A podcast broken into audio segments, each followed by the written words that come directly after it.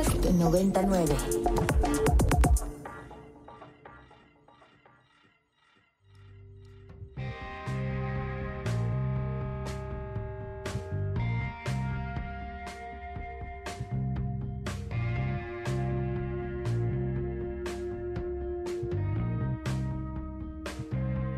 Desde el estudio B de Ibero 90.9, esto es Control de Cambios, una producción de Ibero 90.9 y la revista Nexos. Mi nombre es Valeria Villalobos Guizar.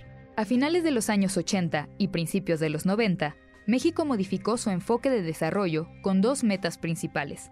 Restablecer la estabilidad macroeconómica que se había perdido desde mediados de los 70 y lograr un crecimiento más rápido con una mayor inclusión social.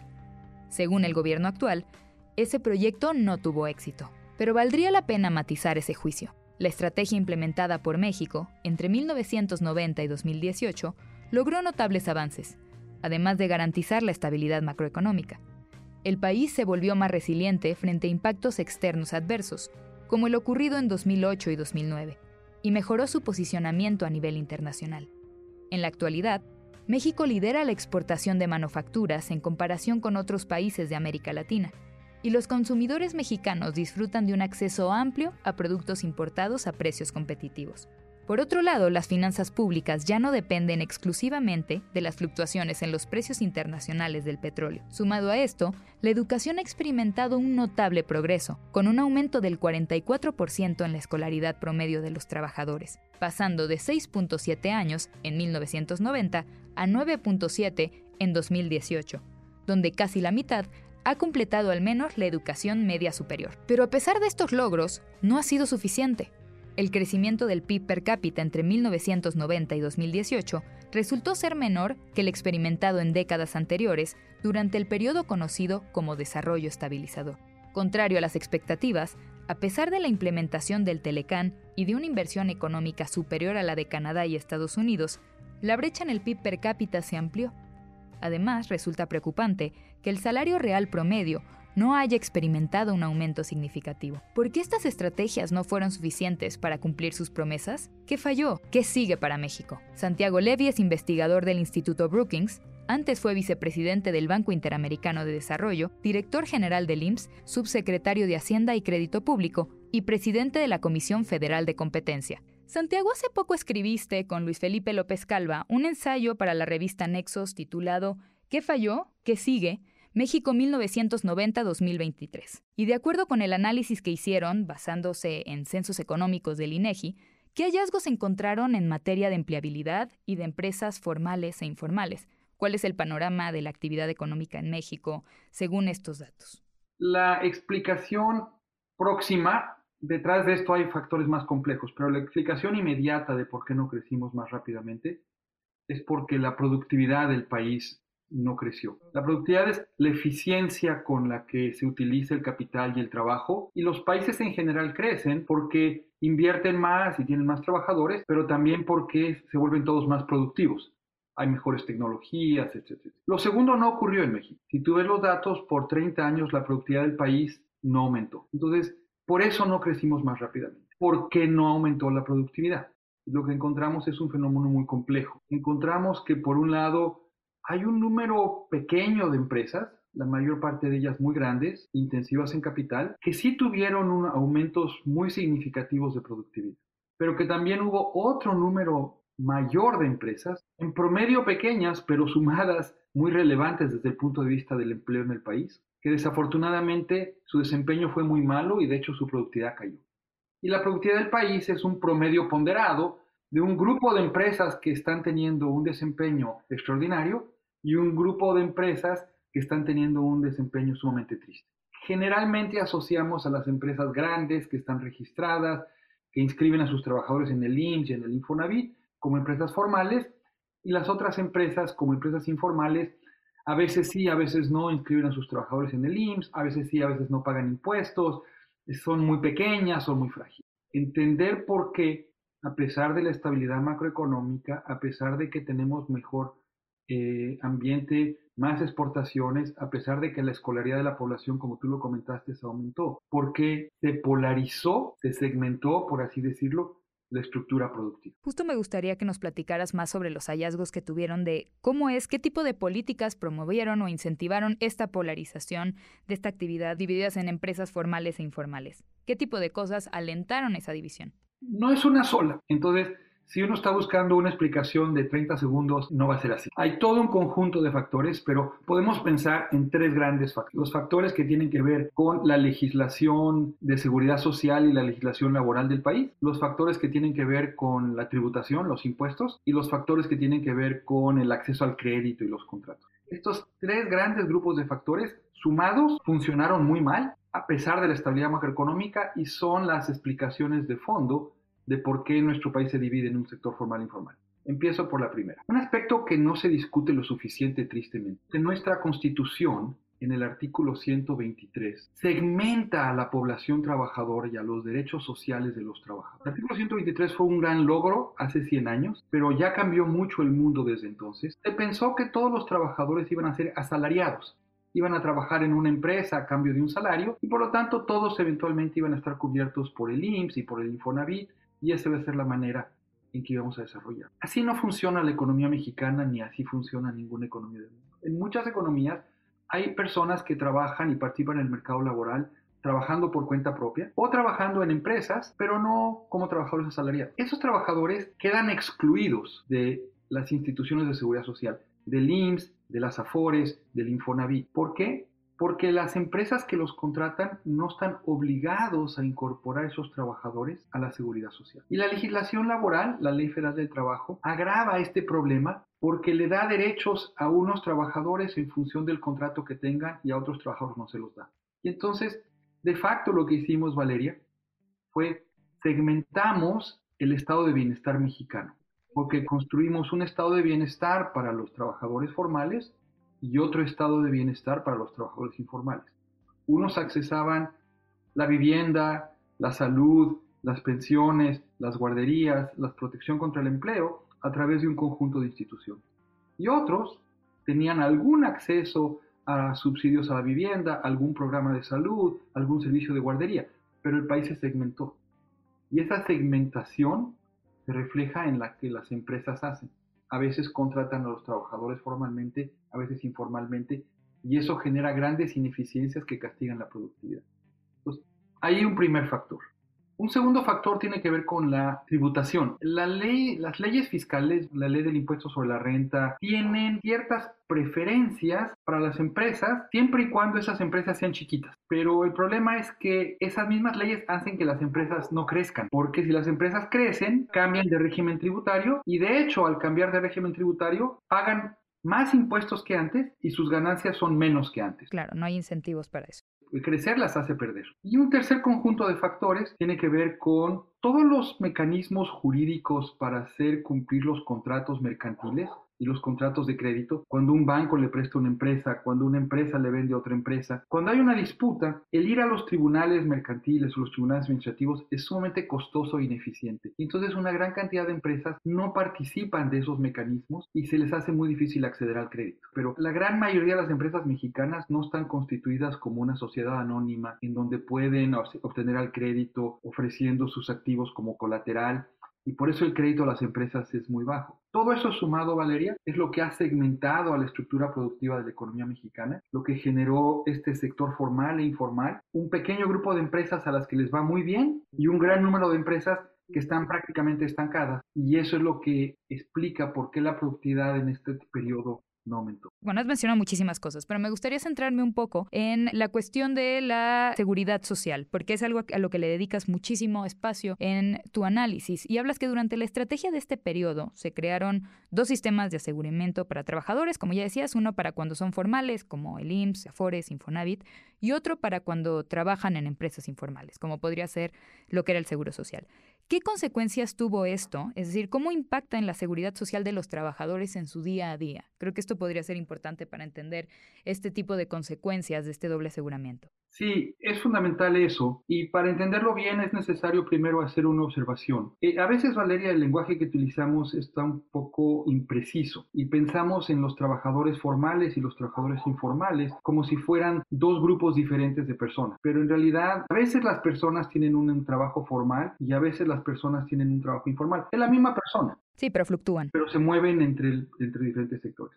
Piensa ahora qué implica eso para la atención de la salud. Piensa, por ejemplo, en el, en el problema de salud pública más importante de México, que probablemente es la diabetes tipo 2. Tú eres un trabajador, estás formalmente empleado, si tienes diabetes, te atiendes en el IMSS, un doctor del IMSS hace seguimiento de tus padecimientos, mide qué es lo que está pasando, pero dos o tres años después dejas tu trabajo formal y transitas a un empleo informal por la razón que sea. Ahora ya no estás siendo atendido en el IMSS, ahora vas a ser atendido por los servicios estatales de salud. Y en ese caso, tu tratamiento se va a haber interrumpido. Y hay evidencia que dice que la efectividad de los tratamientos que reciben las personas en los sistemas públicos de salud, entre el IMSS y los sistemas estatales, es baja precisamente porque se interrumpen los tratamientos. Te doy un ejemplo muy relevante para el caso de las mujeres. Si una mujer trabaja en una maquila, una empresa formal, y se embaraza y tiene un hijo, si tiene un trabajo formal, tiene derecho a un subsidio de maternidad. Pero si esa misma mujer está trabajando en un trabajo por cuenta propia o está en el hogar o está trabajando en una empresa pero con un contrato por obra y tiempo determinado, no la inscriben en el IMSS, tiene un hijo y no tiene ningún subsidio de maternidad. La misma persona, trabajando las mismas horas, con la misma educación, el Estado mexicano le da trato diferenciado a las personas en función de su estatus. Claro, o sea, a veces tienes cuidado, a veces, digo, a veces tienes tratamientos, a veces no, a veces tienes un seguimiento con un doctor, a veces no, a veces tienes unos derechos y a veces no, ¿no? El resultado de eso es que, y esto tenemos datos y los mostramos en el ensayo, el trabajador promedio mexicano aproximadamente está en la formalidad 46% del tiempo que trabaja. Wow, la mitad, ni la mitad. ¿Qué implica eso? Que cotizas la mitad. Que cotizas la mitad. ¿Y qué implica eso? Que muchos trabajadores no van a alcanzar las mil semanas de cotización que dice la ley necesitas para tener derecho a una pensión. ¿Y entonces qué va a pasar? Esos trabajadores van a haber ahorrado en su afore parte del tiempo, pero no todo el tiempo. Les van a negar su pensión, les van a negar servicios médicos en el IMSS cuando estén jubilados. ¿Cómo es que esta arquitectura de aseguramiento dual termina por descuidar a los trabajadores formales? Porque con todo lo que me has dicho es fácil imaginar que afecte a los informales, pero ¿cómo es que afecta a los formales? Es que acuérdate que los formales y los informales en gran medida son las mismas personas. Ahora, no todos los trabajadores transitan con igual intensidad trabajadores de más altos salarios en empresas más grandes tienen empleos relativamente más estables y se pueden pasar 80% del tiempo que trabajan en la formalidad o 90% del tiempo que trabajan en la formalidad. Entonces, para ellos, el IMSS, el Infonavit y las AFORES funcionan relativamente bien. Pero esa no son más de unos 15 millones de trabajadores, tal vez, Valeria. No, nada.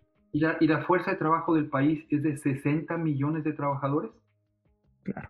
Para otros trabajadores que se pasan, en, trabajan tal vez en una empresa más pequeña de 30, 40 trabajadores, esos trabajadores están transitando entre un empleo formal e informal, a veces los despiden, a veces la empresa no los requiere, les cambia el contrato por un contrato por honorarios en vez de un contrato asalariado, todo tipo de situaciones.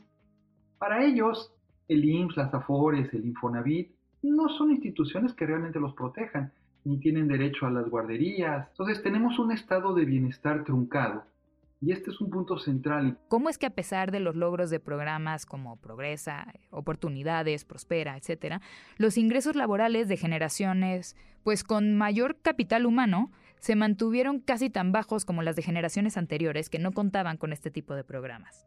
Ese es un punto también muy relevante y mencionaste a la introducción de la entrevista que durante el periodo que estamos estudiando la escolaridad de la población aumentó de manera notable. Sin embargo, lo que pasó también es que las diferencias salariales entre las personas que tenían educación preparatoria y educación universitaria y las personas que solamente tenían educación primaria se cerraron y se cerraron fundamentalmente, Valeria, porque los salarios de las personas con preparatoria y los salarios de las personas con universidad cayeron. Y esto es muy sorprendente y la pregunta es por qué cayeron. Hubo una gran generación. El sistema educativo mexicano sí generó muchas personas con educación preparatoria y universitaria. El problema es que las empresas mexicanas no los estaban requiriendo en la misma cantidad. ¿Y por qué no? Porque la mayor parte de las empresas son informales. Este es un dato que se conoce poco, pero es muy relevante. El 90% de las empresas del país son informales. Y estas empresas, Valeria, no requieren a muchos ingenieros y a muchos abogados y a muchos técnicos en computación o a muchos químicos. Y te encuentras a veces ingenieros que están en su Uber,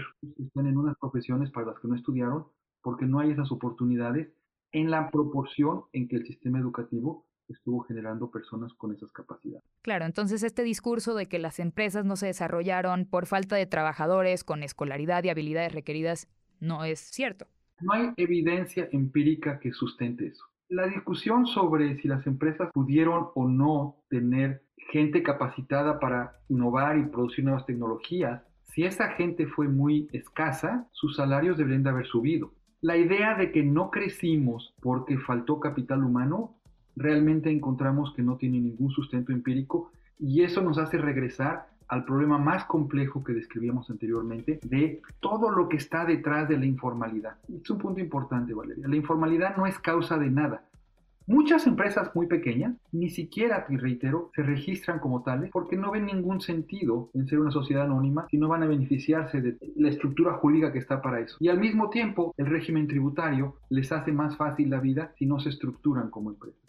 Ahora, para pensar un poco en el futuro, desde, bueno, ni tan en el futuro, porque desde 2019 el gobierno federal dijo haber puesto en marcha una estrategia supuestamente totalmente distinta a la del periodo anterior que ustedes analizaron. ¿Tú crees que su visión es verdaderamente distinta o que persiste y que cambia? Las similitudes entre lo que se está haciendo en esta administración y lo que se hizo en el pasado son mucho más importantes que las diferencias. Son secundarias. La estructura central de los problemas que generan la segmentación formal e informal de la economía. La legislación en materia de laboral, de seguridad social, en materia tributaria, en materia de crediticia, es exactamente la misma. Algunas cosas se hicieron bien, pero los problemas más de fondo son exactamente lo mismo y por eso nosotros decimos que así como la estrategia de 1990, digamos, hasta 2019, no logró generar crecimiento con inclusión social, lo que en esencia es la misma estrategia durante esta administración, tampoco va a lograr generar crecimiento con inclusión.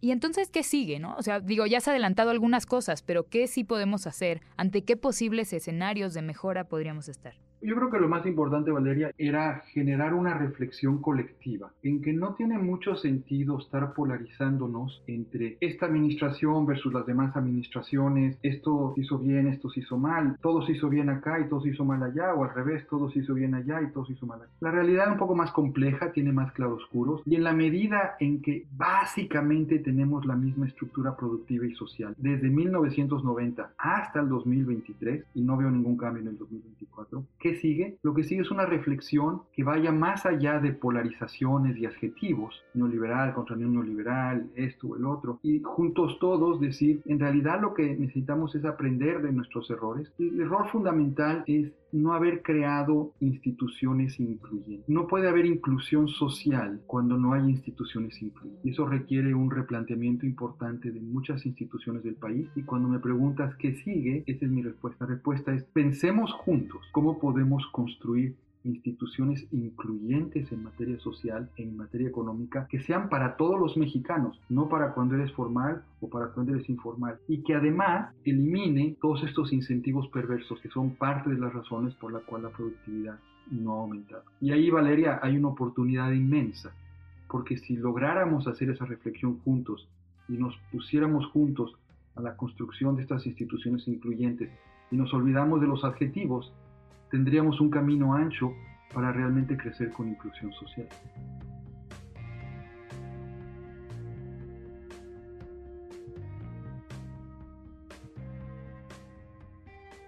Santiago Levy, investigador del Instituto Brookings. Pueden consultar lo que ha escrito en la revista en www.nexos.com.mx, diagonal control de cambios.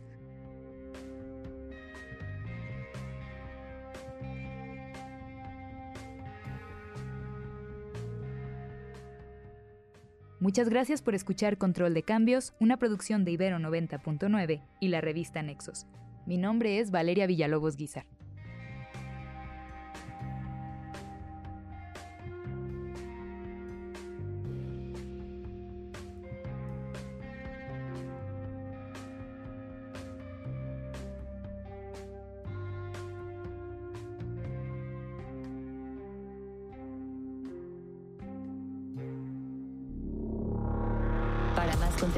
Este, descarga nuestra aplicación disponible para Android y iOS o visita ibero909.fm.